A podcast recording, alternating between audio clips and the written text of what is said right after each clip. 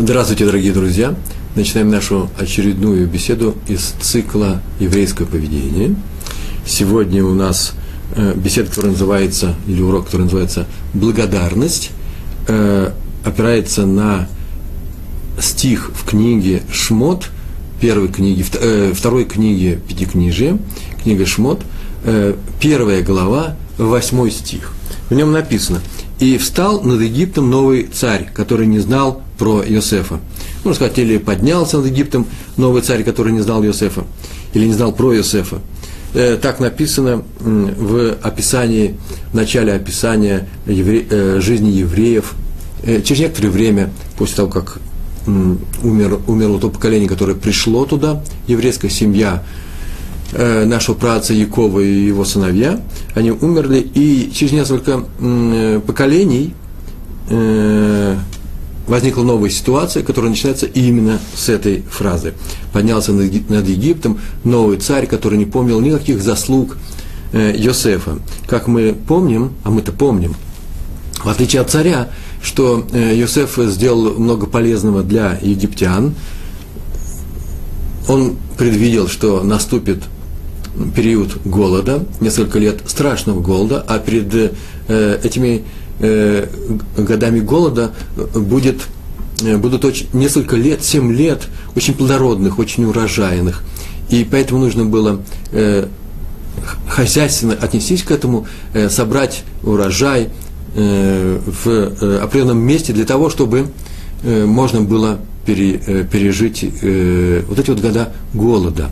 Он это сделал, он это предвидел в своем пророческом сне, за что и получил от фараона должность своего заместителя, он был фактически правителем всего Египта, и к нему переехали э, братья, семья его, личные братья со своими семьями, его отец, и вся эта очень интересная драматическая история их переезда туда, в Египет, спуска, как мы говорим, из высокой стороны Эрцисраэль, высокой в духовном плане в Египет, она описана в, в, э, заключительных главах книги Берешит.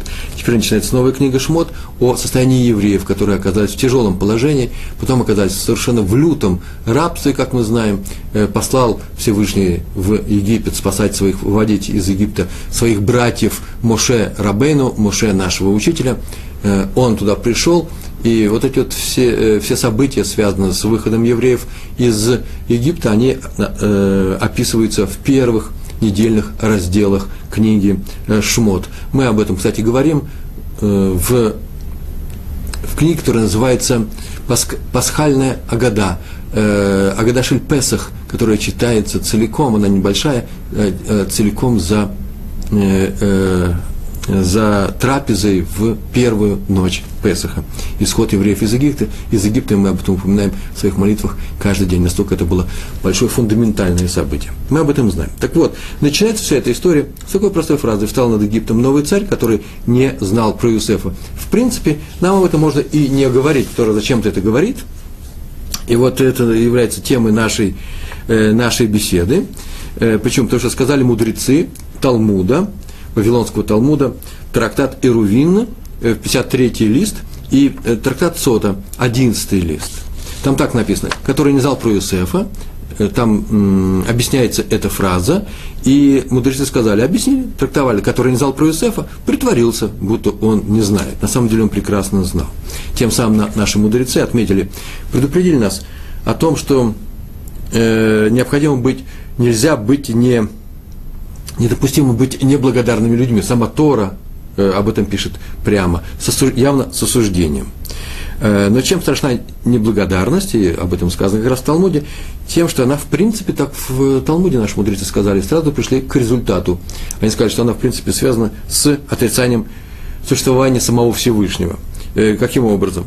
Э, они так сказали, такую построили логическую связь. Тот, кто сегодня не благодарен другому человеку за то доброе дело, которое тот совершил в его адрес, в конце концов, обязательно будет неблагодарен Творцу за все, что тот сделал, э, сделал людям и делает, продолжает делать людям.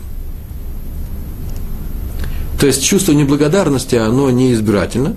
Человек, который у которого есть такое чувство по отношению к окружающим, по отношению к каким-то людям, он говорит, он не облаг... один человек не благодарен другому. Э, не, не отвечает добром на добро, Э, так вот, такой человек, наверное, э, в принципе, это чувство переносит по отношению ко всем, оно не избирательно, и рано или поздно он заявит и о том, даже если он раньше признавал существование Всевышнего, и свою зависимость от Всевышнего, и то, что весь мир сделан, и существует благодаря заботе э, э, э, Творца, он рано или поздно скажет, ничего особенного здесь в этом нету, и никакой благодарности к этому факту испытывать не будет. Так поступил, в частности, фараон. Вначале он проявил неблагодарность по отношению к одному Йосефу, он просто сказал, что никакого Иосифа я не знаю, мне невыгодно знать, я не, не хочу знать. В конце концов, отказался признать Всевышнего. Когда он сказал, не знаю никакого Всевышнего, прям так написано в книге Шмот. Это произошло, когда Моше и Аарон попросили фараона отпустить евреев в пустыню, принести жертву Всевышнему Творцу, жертву Всевышнему. И он сказал, никакого Всевышнего в моем реестре богов никакого Всевышнего нет. Так он сказал. И об этом говорится в Э, в Мишне, трактат Рожа Шана, 13 э, глава, 17 э, глава. Нет, это много. Седьмая глава. Седьмая глава в Рожа Шана. Мудрецы сказали о недопустимости быть неблагодарным. И напротив этому учат нас мудрецы о пользе и необходимости, настоящей необходимости быть благодарным в адрес людям, в адрес Всевышнему. Качество просто необходимое, оно не полезное, а оно необходимое, нельзя сказать, что только полезное, а более чем полезное. И написано в, в устной Торе, в записях устной Торы Мидраша Раба, где написано во второй главе. Так поступил Моше, э, когда Всевышний сказал ему, если говорить о цифровой главе, это третья глава в книге Шмот, там так сказано, иди спасай евреев, э, выведи их из Египта, и написано в самом-самом начале, э, третьей главы, что вместо того, чтобы тут же пойти от горящего куста, рядом с которым Муше слышал этот приказ э, идти спасать евреев, и рядом с которым он вел диалог со Всевышним, и где он долго отказывался идти, объясня, выдвигал некоторые аргументы, почему он не может пойти спасать евреев, после чего он согласился с этим, и он должен был тут же идти после этого э, в Египет, но он почему-то пошел к Э, к Ятро, к своему тестю, вернулся к Ятро, простился с ним, и только потом он пошел, тут пошел в Египет. Э, в комментариях написано, что он не просто простился с ним, он попросил у него разрешение, разрешение пойти, и только получив разрешение, он оставил семью, а он был зятем Ятро, Ятро был его тестем, и пошел он в Египет. Дело в том, что Ятро, как указано в Раба, дал ему кров, дал ему убежище, дал ему э, э, э, именно убежище после того, как он бежал и скитался э, по земле, э, и он его приютил, приютил и э, э, дал ему в жены свою дочь. И поэтому вообще-то Моше должен был идти сразу от горячего куста, но он знал, что э, настолько он благодарен, в знак благодарности он не может оставить и ничего не сказать э, Ятро о том, что он уходит. И больше того, Ятро его даже благословил. На самом-то деле, как написано в Медраш Раба, сейчас вспоминаю, э, там э, аспект, в котором рассказывается вся эта история, э, э, таков. Вообще происходит страшная картина. Евреи очень страдали от э, гнета э, египтян, и Всевышний в нескольких местах его текста можно, э, текстом видно, что Всевышний его призывает скорее идти в Египет, э, спасать э, э, скорейшей помощи, а он идет прощаться с Ятро. И смысл всего этого в том, что если мы э, способны, не способны на благодарность, то мы не, э, то мы не достойны спасения. Вот эта вот самая мысль проводится в Мидраш Раба. Поэтому он не мог не проявить это чувство. Он идет спасать евреев, и поэтому он должен был отблагодарить Ятро за все то хорошее, что он ему сделал. только тогда евреи получают возможность и гарантию э, свободы, освобождения, спасения. И еще, евреям было сказано в пустыне, после получения Торы. Это э, дальше в нескольких местах. В, в Торе написано, в Хумыше, в Торе, в Пятикнижии, что э, э, э, там такая фраза сказана, не гнушайтесь египтянами, то есть не презирайте их, не обижайте их. Почему? Потому что вы жили у них. Так сказано, в, в, Всевышний так сказал э, еврейскому народу.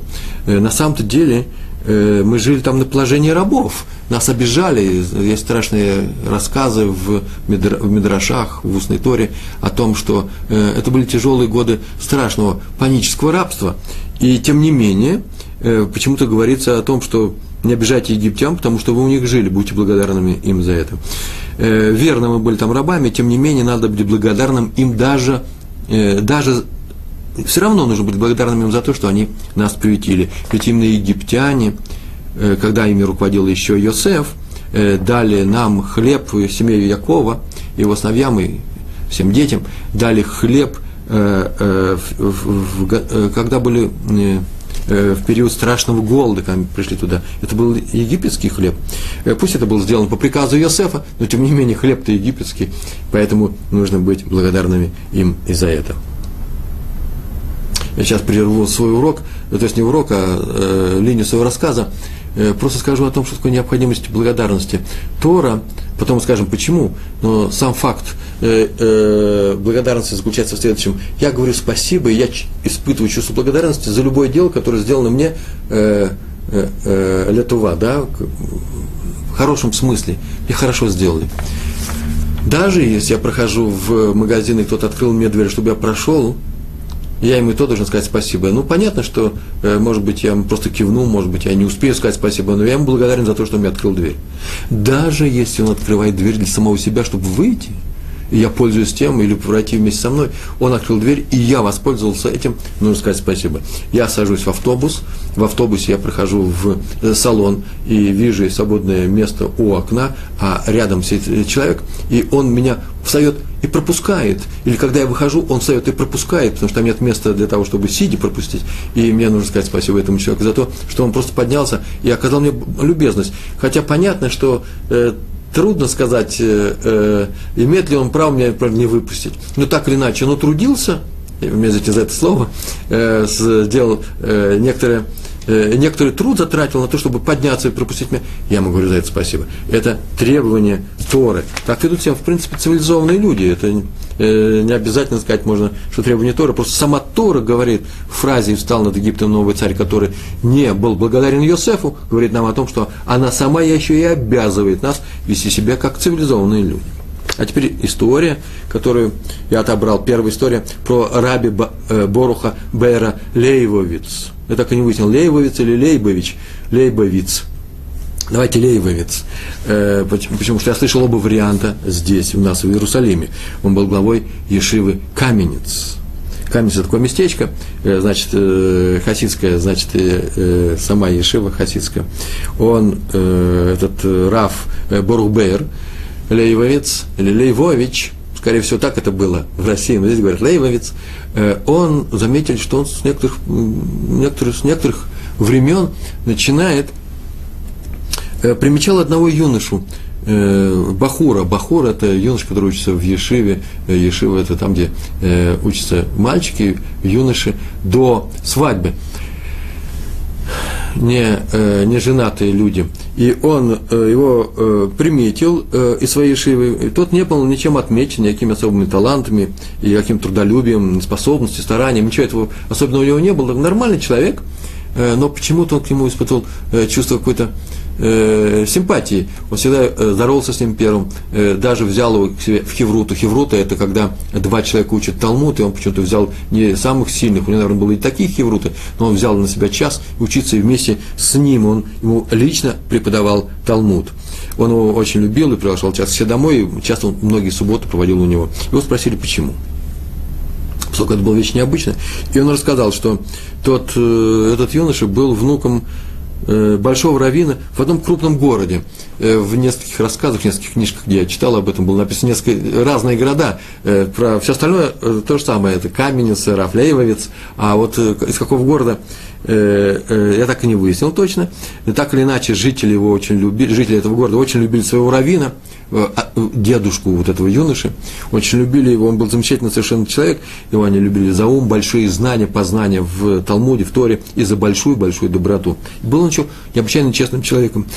Что случилось, извините? Что случилось? Однажды он принял какое-то постановление и совершил там довольно-таки крупную ошибку, которую было трудно исправить, ее нельзя было уже исправить. Он ужасно расстроился и сказал, что э, так и объявил всем, что он не заслуживает э, э, такого большого э, поста, поста быть э, руководителем крупного города, и поэтому он признался свою ошибку, и поэтому он уходит в изгнание, голос в изгнание, то есть уезжает с своего места, где у него была хорошая парноса, э, хорошая работа, и все любили и уважали, он уезжает, как он сказал, быть слугой у мудрецов. Он приехал в совсем другой город – сначала даже не был узан там никем, и нанялся в услужение, ну, прям так, прям слугой в, в доме. Один день в неделю он ходил, 12 лет он проработал простым прислужником в доме раби Бениамина Дискина, это из семьи Дискина, э, главного раввина Иерусалима в дальнейшем. И только через 12 лет он вернулся в свой город, и все эти годы в его городе не было главного раввина – все ждали, когда он вернется, знали, что он рано или поздно вернется. Такой пост. Потому что благодарные жители, знак благодарности за все, за все те годы, которые он провел вместе с ним, держали этот пост для, для него. Так рассказал Раби Борух, э, э, Бейер Лейбович, да? И так он сказал, каждый раз, когда я смотрю на этого Бохура, э, Бахура, на этого юношу, я вспоминаю этот выдающийся случай, и многому из этого случая учусь. А чему именно? Не быть горделивым, сказал он, уметь признавать свои ошибки, подавлять свою гордость, быть простым человеком, быть и чувствовать себя просто прислужником у мудрецов, а также быть благодарным, как жители этого города. Раз я получаю такой урок, разве я не могу быть неблагодарным этому юноше, который, даже не осознавая этого, может быть, я так говорю в, в скобках, э, этому учит большого рава. Дедушки нету сейчас, поэтому я благодарен этому юноше за то, что получаю от него этот урок. Так сказал Раби Борубер Лейбовиц. Мы отметили, что евреям было приказано Всевышним проявлять благодарность по отношению даже к египтянам за то, что они приняли семью Якова в годы голода, страшного голода. Но э, и, и, и там же, в той же, в том же, в той же Гемаре, в том же Талмуде, Гемар это и есть Талмуд, Талмуд состоит из двух частей, Мишна, это записи э, законов устной Торы, и комментарии на Мишну. Э, комментарий на Мишну называется Гемара, Гемара – все вместе Мишна и Гмара и вставляет главный корпус книг, которые называют трактатов, которые входят в, э, в то, что называется Талмудом. Два Талмуда есть, Иерусалимский и э, Вавилонский. Мы учим Вавилонский, он более разработан. Поэтому каждый раз, когда говорю э, Гмара, знайте, что это не что иное, как Вавилонский Талмуд. Гмара или Гемара по-русски есть, и так, так говорят, есть два варианта произношения. И там же, в Талмуде, в том же месте, где говорится о том, что евреям было наказано, было предписано быть благодарными э, египтянам, э, там почему-то э, в этом месте задается вопрос, а почему же Яков не проявил благодарность к Лавану, который тоже, как Ятро, приютил в свое время Моше, Лаван приютил в свое время Якова, который бежал, помните, если вы помните, от гнева брата своего Исава, своего брата Исава, который задумал вообще-то его убить за то, что он у него и первородство купил, посмотрите в книге Берешит, а потом еще и опередил в получении брахи, благословения от их отца Ицхака.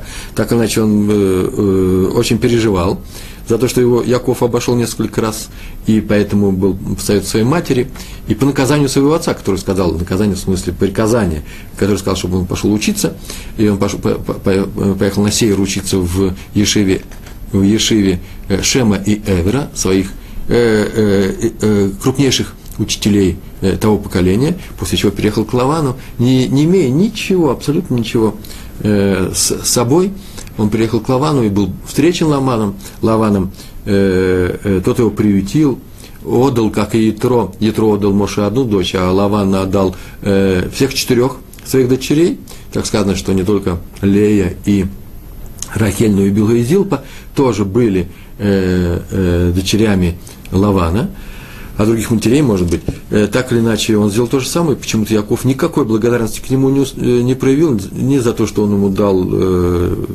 э, убежище, ни за дочерей, за то, что он устроил свадьбу, дал работу, э, обещал вознаграждение, и когда он обещал вознаграждение за его работу, он выдал, полностью выдал, не упирался, э, и никакой благодарности Яков э, к нему не испытывал. Больше того, он тайком убежал от Лавана и не поблагодарил его, не, э, посоветовался, как Муше посоветовался с э, Ятро, э, не попросил разрешения. И поэтому, когда Лаван его догнал, сказал, почему ты тайком ушел? Ушел бы по-человечески, мы бы тебя проводили с танцами, с бубнами и с песнями. И ответ в Талмуде дается такой. Потому что все, что сделал Лаван Якову, хорошего, Он делал это только для своей выгоды. На самом деле он хотел его обокрасть, и, как сказано в Агаде Шельпесах, совсем хотел совсем извести, в самом начале Агады сказано, э, выжить со свету, со свету, да? то есть заработать на его брахе. Пришел Яков, принес его благословение, браха, и Лавану она была как раз нужна. Сам Яков ему не нужен был, когда он уходил, он сказал, зачем ты ушел, ведь ты же меня обокрал, потому что твои дочери – это мои дочери на самом деле, а твой скот – это мой скот на самом деле. Так он смотрел на Якова, как на э, человека, который ему лично не нужен, но который забирает его. Он смотрел на него как вора, будучи сам э, вором. Именно поэтому Яков упредил упреки э, э, Леи и Рахели –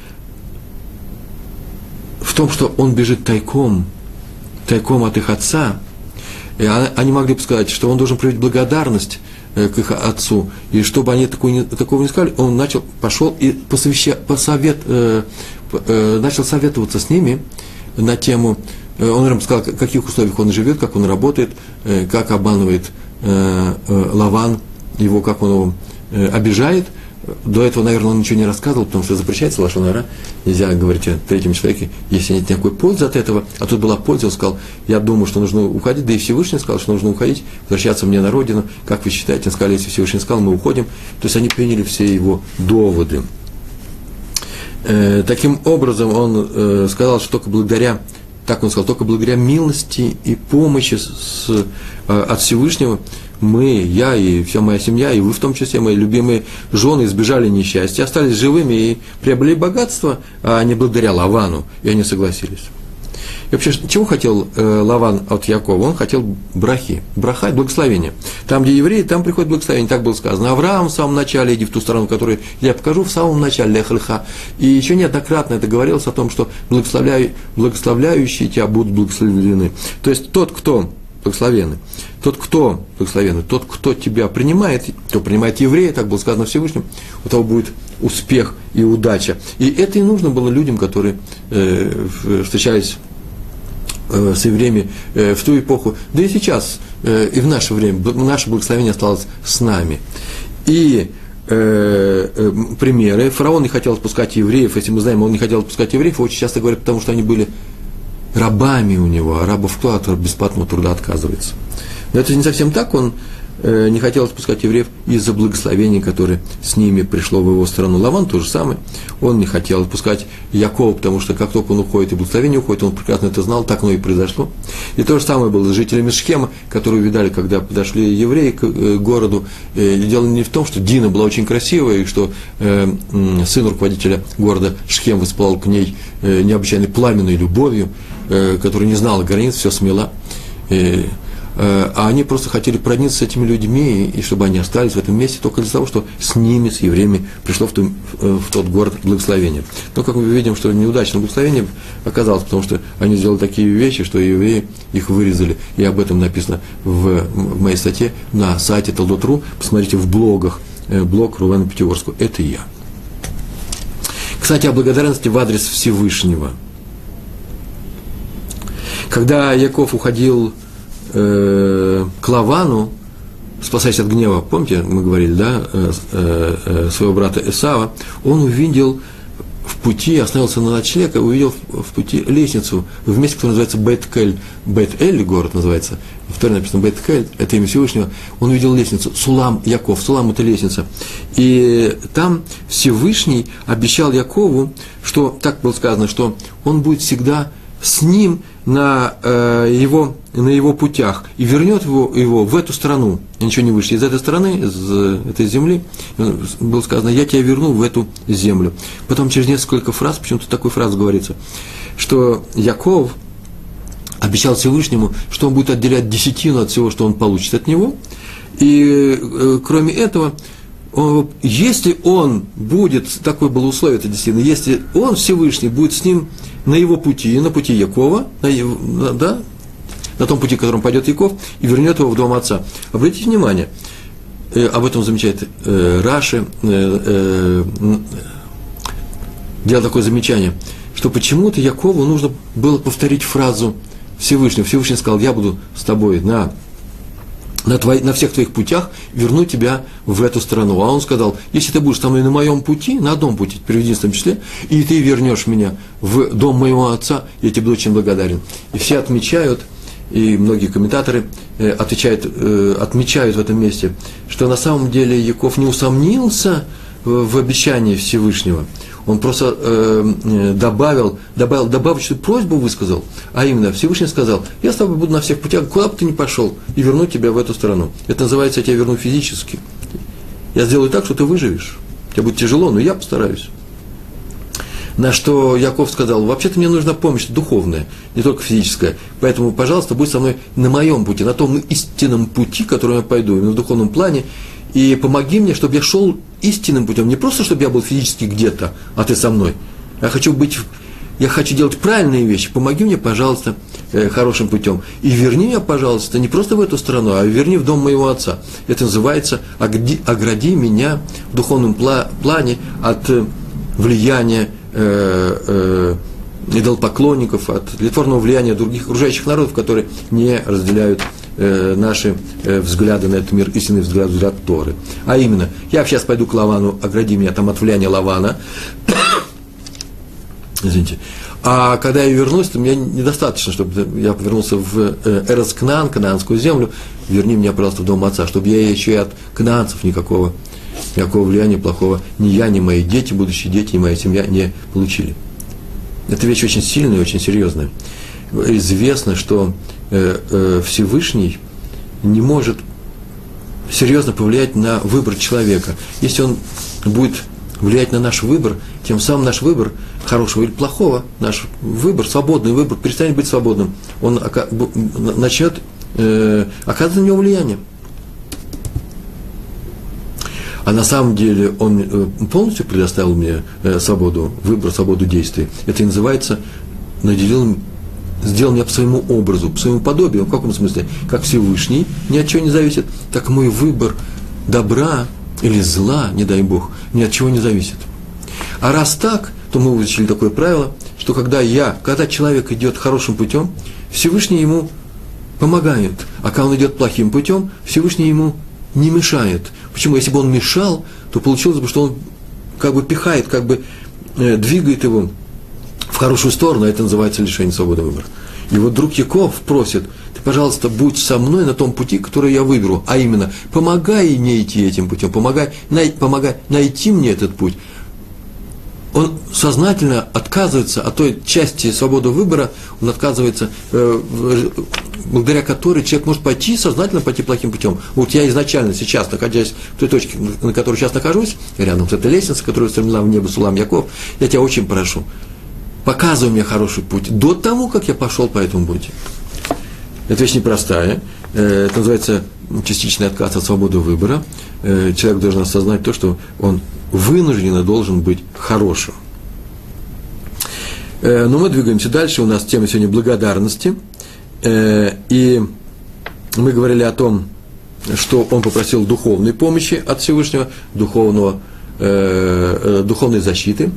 И на самом деле, ну, предположим, что мы с вами переезжаем в другую страну. Прямо сейчас мы, хотя мы сейчас находимся, может быть, многие в другой стране, но вот я представляю себе, э, как э, кто-то здесь, в Израиле, еврейская семья, русскоговорящих евреев, понятно, других мы не знаем, э, собирается уехать в Канаду – и э, я прихожу навестить своих друзей, это мой ученик, э, и мы на, наладили связи с Торонто и сказали, э, я нам нашел, где ему там учиться, этому молодому человеку, совершенно замечательный человек, но в силу некоторых обстоятельств он должен туда переехать.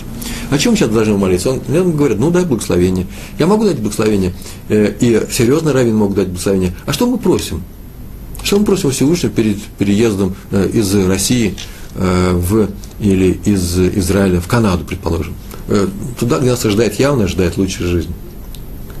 Я, например, сегодня должен пойти и получить благословение, сегодня уезжаю в город Саратов из Иерусалима. Э, не за хорошей жизнью, а за тем, что там ну, есть просто определенная работа на целую неделю. и я там должен выполнить некоторые функции учителя, Торы, и мне тоже нужно благословение. Ну, понятно, что это благословение совсем другого характера. Когда я уезжаю всей семьей, человек попросит меня благословения, слушай, у меня там работа должна быть, я еще не устроился, э, э, хорошая школа, э, много чего там должно быть. Э, Рэба, дайте мне благословение. А что мы просим? Материального благословения, как Исав, или духовного? Вот если нас в большей степени интересует духовное благословение, мы сейчас поступаем как Яков, который попросил Всевышнего, будет со мной на том единственном пути, который ты мне и подскажешь, а именно на пути Торы.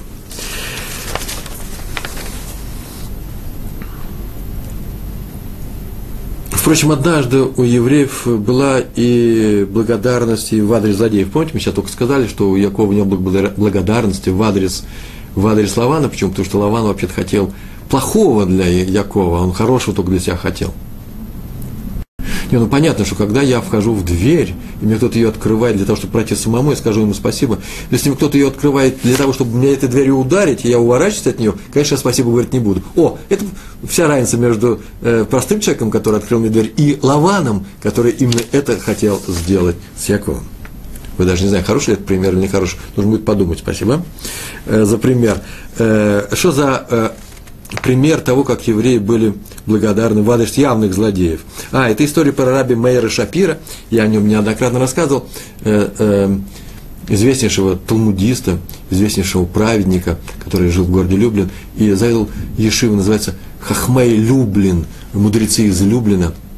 Именно он установил обычаи, сначала он вел это в, в своей Ешиве, э, и кололи, кололи там, где учатся э, женатые мужчины, молодые люди, э, Ешивы там, где учатся не женатые мужчины, тоже молодые люди, и э, он установил обычай каждый день, кроме всех остальных учеб, которые тут происходят, уроков, которые там происходят, э, тратить один час на то, чтобы изучать очередной лист Талмуда. В Талмуде много листов, поверьте, и если без пропуска читать очередной лист Талмуда, Талмуда каждый день не пропуская, а если пропустили, придется догонять, то весь э, Талмуд можно закончить за 7,5 лет.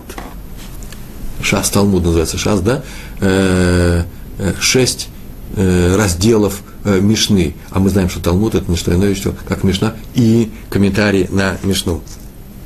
Расширенный, развернутый, очень полный комментарий. Так вот, он ввел такой обычай, а который потому что распространился по всему миру, и сейчас евреи по всему миру, вот уже, мне знаете, больше ста лет, читают ежедневно лист Талмуда. Один тот же лист э, э, все евреи читают, но те, которые изучают Талмуд регулярно. И вот с этим э, Раби Мэром Шапира случилась такая история. Во времена, в начале 20-х годов, когда Польша приобрела полную независимость от э, России, 20-х годов 20 э, века, э, э, Польша объявила себя дем, демократической страной, выбранные должности, и в Сейм, в Сейм, Сейм э, избирали людей, э, представителей э, э, Э, избирателей, и от евреев там было тоже несколько людей, и Раби Мэр Шапира был один членом э, Сейма. И однажды на одном из заседаний прошла следующая сцена. Раби Мэр сказал о том, что э, евреи подвергаются некоторым экономическим совершенно несправедливым гонениям, они должны платить вот такие-то налоги, которые не платит все остальное население, и он э, требует, просит, требует о том, чтобы пересмотрели старое законодательство для того, чтобы облегчить жизнь еврейских ремесленников, в частности и поднял со своего места на обсуждении один из э, закоренелых антисемитов, руководителей антисемитской большой крупной партии, э, в Польше лицо исторически известное.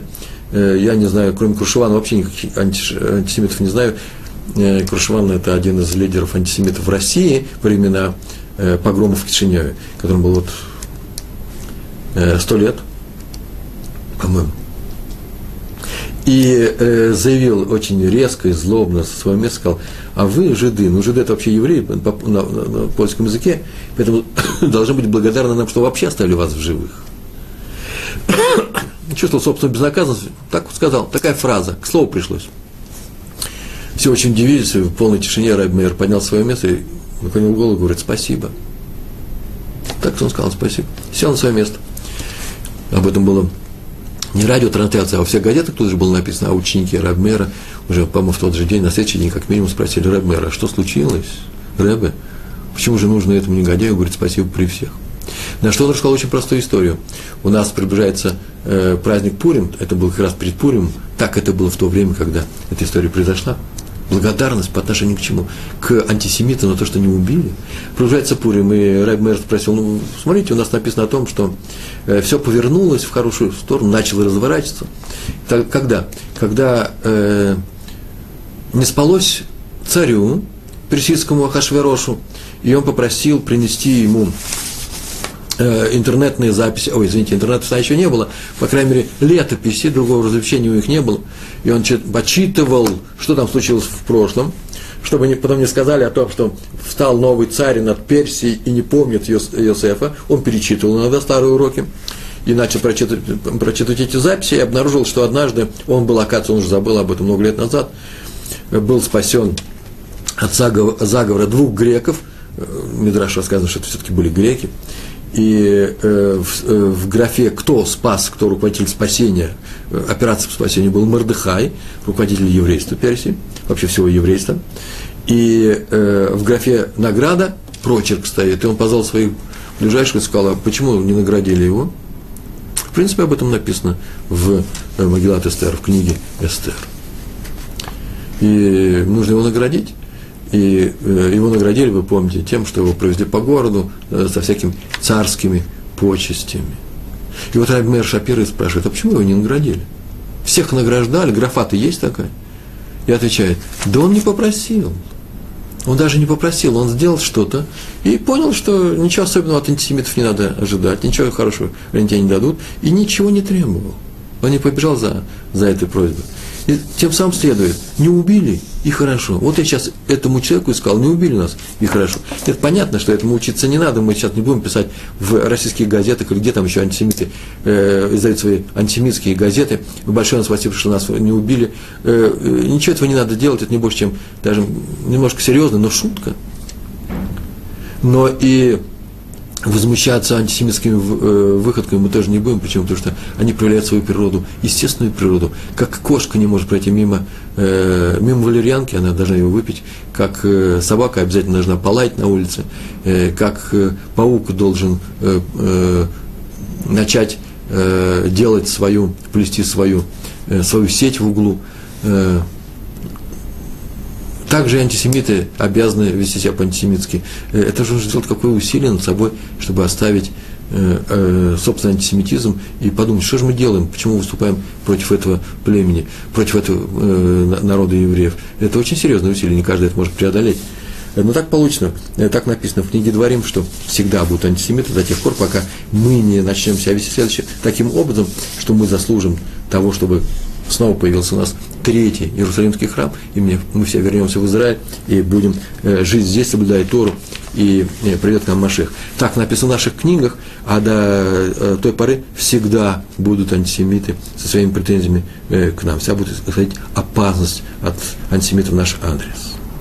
И еще о настоящей, теперь о настоящей благодарности, еще один рассказ о рабе Арье Левине, иерусалимском праведнике, о котором рассказывают, что он учился в Ешеве города Слуцк у Раби Борхабера Лейвовица, именно как раз того, которому мы сейчас только рассказывали, и Раби Ария Левина, которому он рассказывал много историй, историй, до его еще переезда э, сюда, в Иерусалим, э, он проявил себя как очень талантливый человек, и уже в 16 лет он наизусть знал весь Седер Нашим, Седер, вы помните, сейчас я сказал про шесть частей Мишны и комментариев на, на нее. Так вот, одна из этих частей называется «Нашим женщины». И он знал весь этот, это много, несколько трактатов очень толстых, наизусть, э, и Мишну, и Гемару, и Раши, и Тософот, это комментарий на, на сам текст. Э, он это знал все это наизусть, 16 лет. Его Равин, э, Рафлеевец, очень любил, заслуженно любил, и точно с ним занимался в Хевруте, а это было большой редкостью в те времена, по крайней мере, для этой Ишивы, каменец. И а, если Ишива Камень, значит, вообще литовская Ишива, значит, не хасидская. Но, так или иначе, так прошло несколько лет, и вдруг однажды он пришел и сказал, что он переезжает, оставляет эту Ишиву, переезжает в город, э, в, приезжает учиться в, в другую Ишиву. На что, на что Рафлеевец спросил его, а в чем дело, почему? И тот рассказал, что Э, он уезжает, потому что ему стало тяжело здесь жить, он снимает э, квартиру, живет на квартире, не снимался, живет на квартире. У одного человека, хорошего еврея, это был принято, так было принято в то время делать, что местные жители разбирали э, студентов Ешивы, Ешиботников, по-русски, если говорить, да, Бна Ешива, если говорить на иврите, разбирали их, и э, э, брали каждую свою семью несколько, одного или нескольких людей, давали им э, койку, и, может быть, даже один раз в день кормили. Все зависело от состояния. Так иначе, хозяин его квартиры, э, которому он очень, который, который к нему, к Раби Арье Левину очень хорошо относился, даже любил, он э, начал делать очень странные вещи. Вообще он считал его талантливым, но он начал уговаривать его учить русский язык, немецкий, науки, изучать некоторые вещи для того, чтобы потом остаться не в Талмуде, не только в Талмуде, а расширить свой круг. А он говорил, поехать, может быть, в Петербург учиться, тогда было тяжело, поехать в Берлин учиться. И он каждый день с ним на эту тему говорил. Ему было неудобно, нужно было вообще знать э, Рава Левина, которым не может не прервать ни одного разговора. Он ни на одну секунду не усомнился в том, что он хочет продолжать. Извините. Хочет продолжать учиться, учить только, только Талмуд, только Тору. И говорил этому хозяину, но хозяин думал, что он его за два года уж точно, точно перетрет есть такое выражение, я слышал недавно, сказали от своих учеников, точно его переубедит, и поэтому сейчас он понял, что сейчас это сопротивляться уже совершенно невозможно, и, и поэтому он должен уехать в другой город. А почему ты не уехал раньше, спросил его Раф Лейвовец. Он говорит, ну как же, я не могу, я же тем самым обидел бы хозяина квартиры, он ко мне так хорошо относился, это же проявить чувство неблагодарности по отношению к нему. И поэтому он два года терпел, когда уже стало невозможно – он от него уехал, с благословения Рава Лейвовица. Э, еще одна история, теперь уже о Хофицхайме в городе Воложен. А, кстати, между прочим, Рав, Рав а, э, Левин собирался переехать как раз из э, Каменница в Воложен э, учиться, крупнейший Ишива того времени. Так вот, руководитель Ишивы Оэль Яков в Нейбраке – в, в своей книге Раби Александр Иуда Познерсон э, написал о том, как он в молодости учился у Хофицхайма в Воложен. И был там такой интересный обычай. Хофицхайм, это 20-е годы был, он уже был достаточно старый, в конце 20-х годов. Слабый, старый человек, медленно ходил, тихо говорил. И был такой у них обычай, э, перед Минхой в субботу надевать на Хофицхайма длинный такой капот, длинный фраг. Специально он там висел э, всю неделю, и оде, э, надевался этот фраг только перед Минхой субботу. И надевал как кто-то из очередных бахурим. Подходил Хофицхайм, говорит, помоги мне, сынок, пожалуйста. И это считалось большим почетом. И он брал этот фраг и надевал на него. И тот говорит, спасибо, благодарю. И как-то приболел Хофицхайм, и как раз в это время и досталось Э, э, Раби Александру Иуда э, Познерсон, так написано, э, к Александру э, подошел, совсем молодой он был, и сказал, чтобы он ему помог. Но вот поскольку он приболел, он сказал, ну, ты сегодня немножко поаккуратнее, что-то у меня кости ломит, так он сказал, сынок, бни. И тот с максимальной аккуратностью надел на него этот фраг и э, помог ему облачиться в этот фраг. На что Хофисхайм вернулся к нему и вдруг сказал такую интересную браху, длинную браху, а в конце сказал ему, чтобы у него были долгие годы, чтобы он долго прожил. Так он прочувствованно это сказал. Настолько аккуратно все это сделал э, молодой э, Раф Александр. И так он написал свои книжки, и поэтому, как он сказал, так он рассказывал своим ученикам. А книга вышла после смерти его, и там было написано, что в примечаниях, я сам видел это примечание, и что на самом деле это браха и послужил той причиной, что Раф Познерсон э, прожил чуть меньше ста лет из благословения, из благословения Хофицхайма, который э, сказал это благословение в знак благодарности за то, что тот надел на него этот фраг. И, э, Раби Даниэль Маклем в своей книге, Даниэль Маклем на книге было написано, я там прочитал, что он задает интересный вопрос, а где граница благодарности, временная граница? Ну, кто-то мне сделал что-то хорошее, сколько времени надо испытывать это качество, это чувство, помнить добра, которое, которое тебе сделали? Хороший вопрос, совершенно неожиданно. Я, например, до этой фразы даже и не, мне в голову не приходил такой вопрос. А на самом деле, сколько можно носить в себе эту благодарность? И отве, э, он таким образом ответил. Кстати, речь идет не просто о благодарности, а, а о том человеке, кто дал тебе приют тяжелый для тебя час – Так, по крайней мере, написано в Шмот Раба, глава вторая. Как это сделал Ятро, приютивший, приютивший Моше. Желаем только хорошее. Сделал то же самое Лаван, но не, не желая хорошего. Так вот, на, сколько времени Моше должен использовать благодарность, это чувство благодарности в адрес Ятро? И ответ, очень интересный ответ. Это Шмот, э, шмот Раба, Мидраш Раба. Очень авторитетный источник. Там то было написано все два слова. До восстания из мертвых, Тхиадам Мейтим.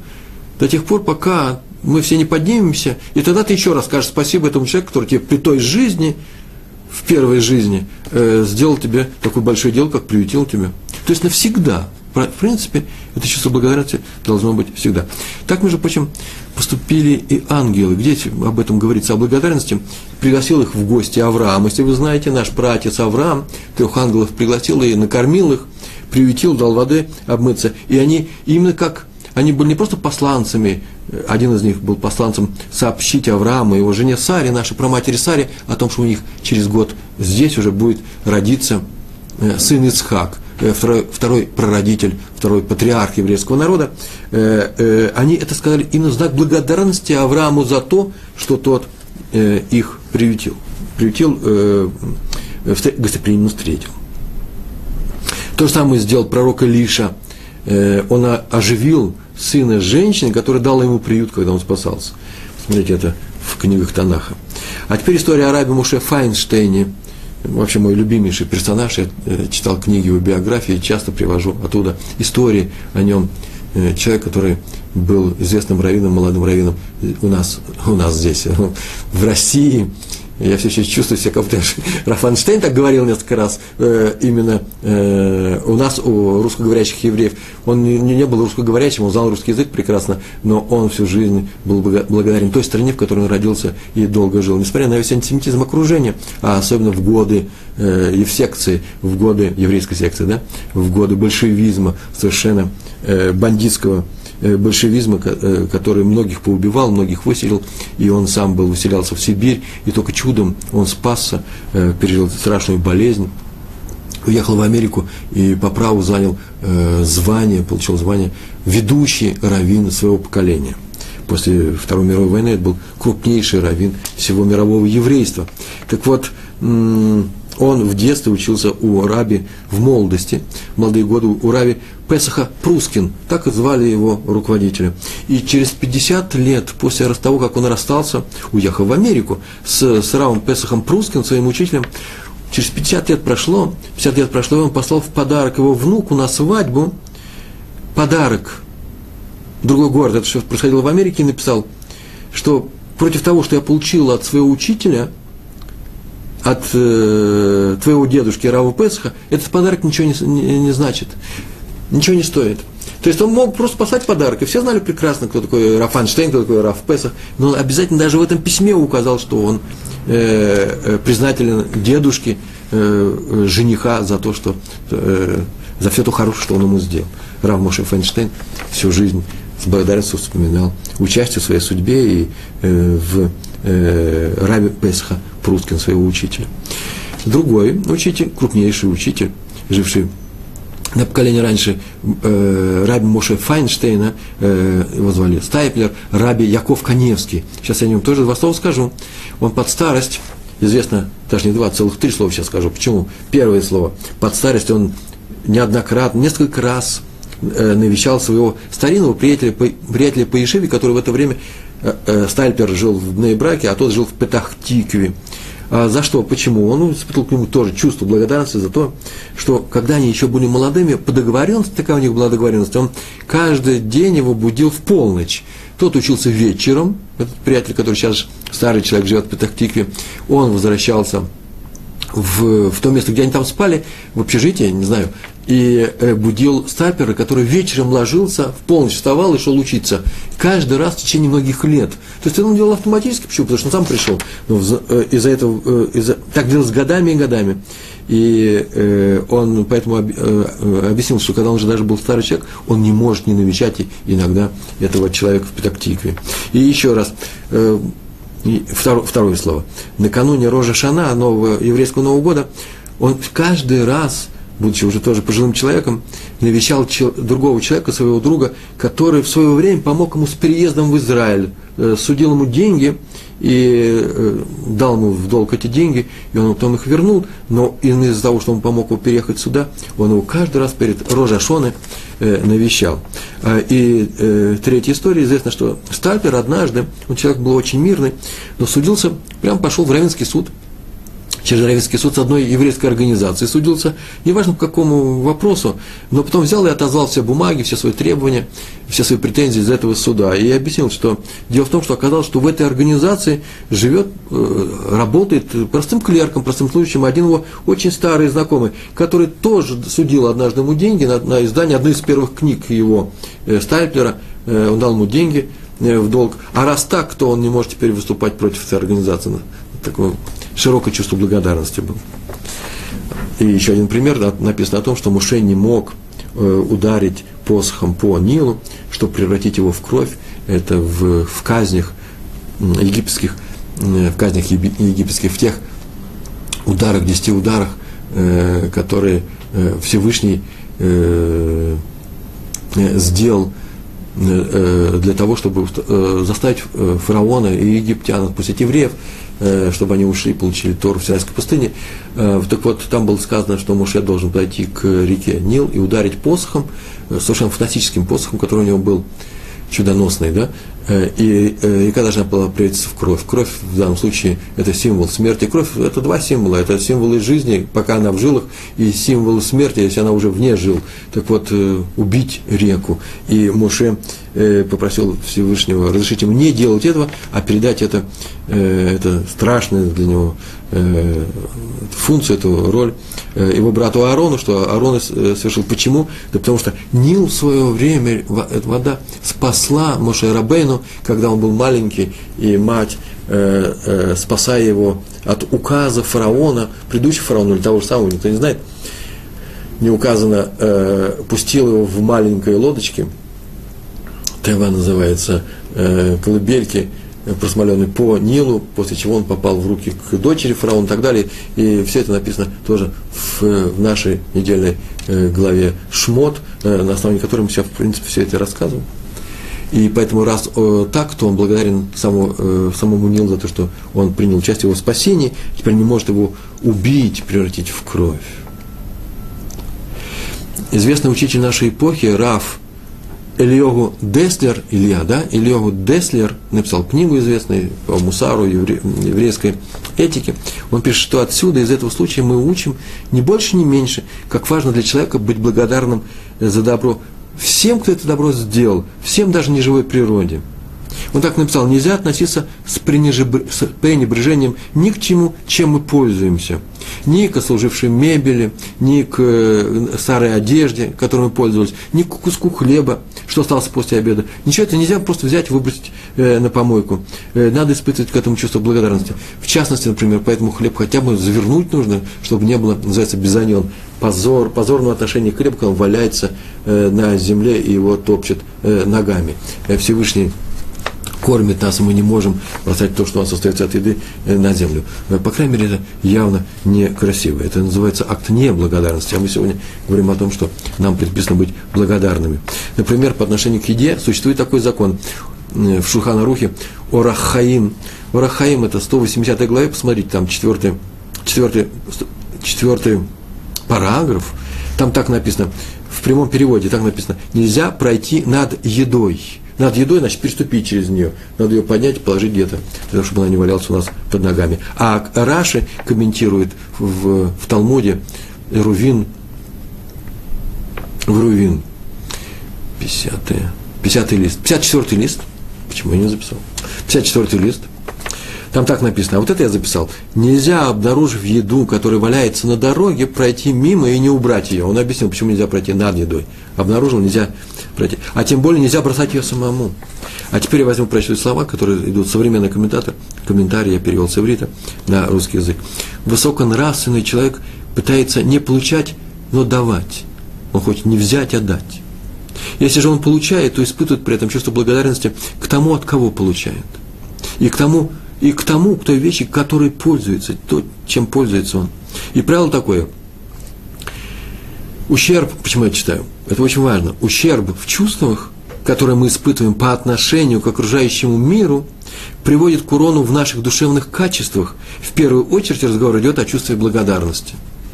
Раби Хаим Шулевец был большим, ярким талантом, большим гаоном, способнейшим человеком в области не только Талмуда, но и также гениальным учителем еврейской нравственности, то, что называем мусар. Э, были его книги, беседы, сихот.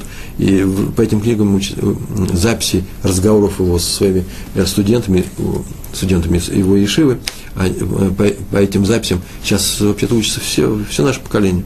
Одной из центральных тем его учения было понятие о важности такого чувства, как благодарность. Он прям неоднократно пишет в своих беседах о том, что благодарность – это очень важное чувство. Только тот, как он пишет, кто испытывает чувство благодарности ко, вс- ко всем, оказавшим ему хоть какую-нибудь помощь, может называться человеком. Вы слышите? Только тот, кто испытывает, умеет испытывать чувство благодарности ко всем, кто помог ему, только такой человек имеет право называться человеком. Так написал Раф Хайм Шулевец – сказал Хаймс Шулевец, и мы читаем его книги, э, его беседы. Уже находясь в преклонном возрасте, Раш Мулевец решил однажды присутствовать на свадьбе сына одного из э, своих первых учеников. Э, это было все в Иерусалиме и э, родные Раушлевца воспротивились этому, сказали, что он уже пожилой человек, слабый здоровье. Он сказал, что я не могу не разделить радость с человеком, который сделал мне так много хорошего. Так он сказал и отправился пешком. Все это проходило в браке на хатуну, на свадьбу э, сына и своего ученика. А что хорошего сделал? Потом выяснили, что сделал хорошего этот тот человек. Оказывается, что когда Таишева переехала в, из Европы в Израиле, обосновался в Иерусалиме, все происходило в Иерусалиме, то комната, где давал уроки, тут та небольшая комната в одной из синагог, в одной из ишив в Иерусалиме, где давал уроки сам Раф Шулевец, долгое время вообще пустовал. Он приходил, садился и давал урок, там у него было один-два человека всегда. Потому что мало кто знал тогда еще здесь, в Иерусалиме, на каком уровне он дает свои уроки. Между прочим, уровень был совершенно замечательный. Он давал уроки по Талмуду, а потом обязательно в конце своего урока доставал, э, извлекал из текста несколько вещей мусара. Что нам нужно делать, как нужно нам поступать. И иногда вторая часть по времени потом выходил за рамки урока и продолжался целый вечер, и люди начали записывать, как появились эти беседы, начали записывать то, что он объясняет. Э, из Талмуда, просто из обычного текста, из законов, которые касаются экономических отношений между людьми и так далее, он вводил правила этические, этические.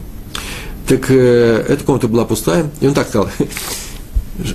Шмулеец так, такую фразу сказал, я вот ее тоже записал. Представьте себе, говорил великий учитель своим ученикам, что этот человек вместе с друзьями, они садились прямо передо мной, 3-4 человека, и делали все, чтобы я не замечал, что за ними никого нет – он сам невысокого роста был, это большие люди сидели. Они ему задали вопросы, махали руками, чтобы показать, имитировать то, что здесь очень много людей. Он, э, понятно, что видно, что людей здесь немного, и он как-то однажды поинтересовался, откуда такая очень большая активность во время ведения урока. Потом эта активность куда-то пропала с тех пор, как начала комната заполняться людьми все больше и больше. И один из них сказал, что вот у нас руководитель нашей группы попросил нас махать руками побольше, чтобы, не дай Бог, отвлечь вас от того, что здесь никого нету, чтобы увлечь вас вашим же уроком, чтобы вы не расстроились и э, ну, не обиделись на то, что мы еще не собрали всю эту публику, которая, как только узнавали люди, на каком уровне дает Раф э, Шмулевец свои уроки, тут же, уже кто-то приходил на урок, он уже этот урок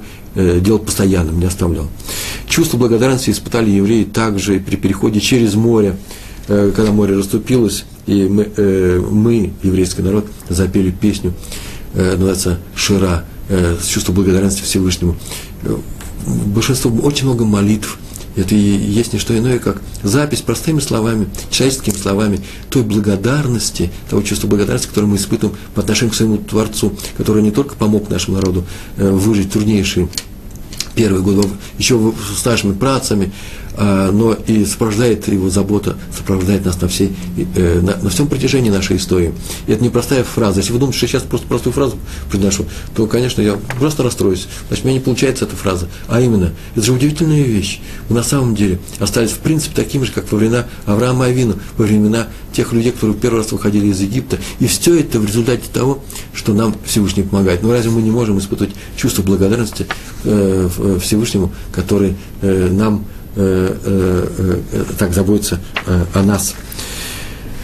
Э, кстати, между прочим, кто первый сказал Творцу, первый человек, первый люди, которые сказали спасибо, где это написано, это были сыновья Адама, первого человека, Адам решен, Каин и Гевель, э, они еще не знали, как выразить собственно, чувство этой благодарности. Они прекрасно знали, кто у них отец, как все это э, возникло. Они читали это не в книгах, про Ган Эден, они это жили в этой среде, это, это был антураж, а прям среда, в которой они жили, и они знали, кому они должны э, сказать спасибо, но они в виде спасибо решили принести жертвы, э, сказав, как бы, ты даешь нам все необходимое для жизни, мы вернем часть того, что мы получаем от тебя, как в знак благодарности э, за то, что, э, как при, признательность показав, что мы понимаем, заботами кого мы живем. Еще есть один яркий пример, э, ну, яркое выражение чувства благодарности. Это Лея, супруга Якова. Урок у нас же кончается, но нельзя об этом тоже не сказать несколько слов. Дело в том, что Лея, получив четвертого сына, которого назвала Иуда, Иуда, тот же корень Моде, благодарю, спасибо. Она, все знали, что у четырех жен Якова будет 12 сыновей, значит, каждый из них получит по три. И Калей получил четвертого, видал, что она получила больше, чем ей полагается. Вот это чувство благодарности к Всевышнему вылез, в частности, в том, что она отдала имя э, нашему працу, працу нашего колена, мы все иудеи, э, кроме тех, кто куаним, да, в нашей среде, мы иудеи, э, э, слово «спасибо», благодарение Творцу. Иуда – это и есть то колено, которое из благодарности к Творцу и появилась, из благодарности к Творцу нашей праматери. Э, и сказала она, возблагодарю Всевышнего, поэтому назвал его Иудой. Возблагодарю это ОД, благодарность ОДА, спасибо туда. Мы потомки Иуды, и поэтому в нашем уже имени э, заключается сама идея благодарности Творцу. Ну, на этом вот мы, наверное, сегодня и заканчиваем. Э, я, вас, э, э, я благодарен вам за то, что вы до конца пробовали вместе со мной на этом уроке. Я надеюсь, мы с вами продолжим эту необычайно интересную тему. Я буду стараться рассказывать ее на достаточно серьезном уровне. Я только могу пообещать, что я буду стараться. Большое вам спасибо. Еще раз всего хорошего. Желаю вам успехов в изучении Торы и в вашей жизни. Большое спасибо. Всего хорошего. Шалом.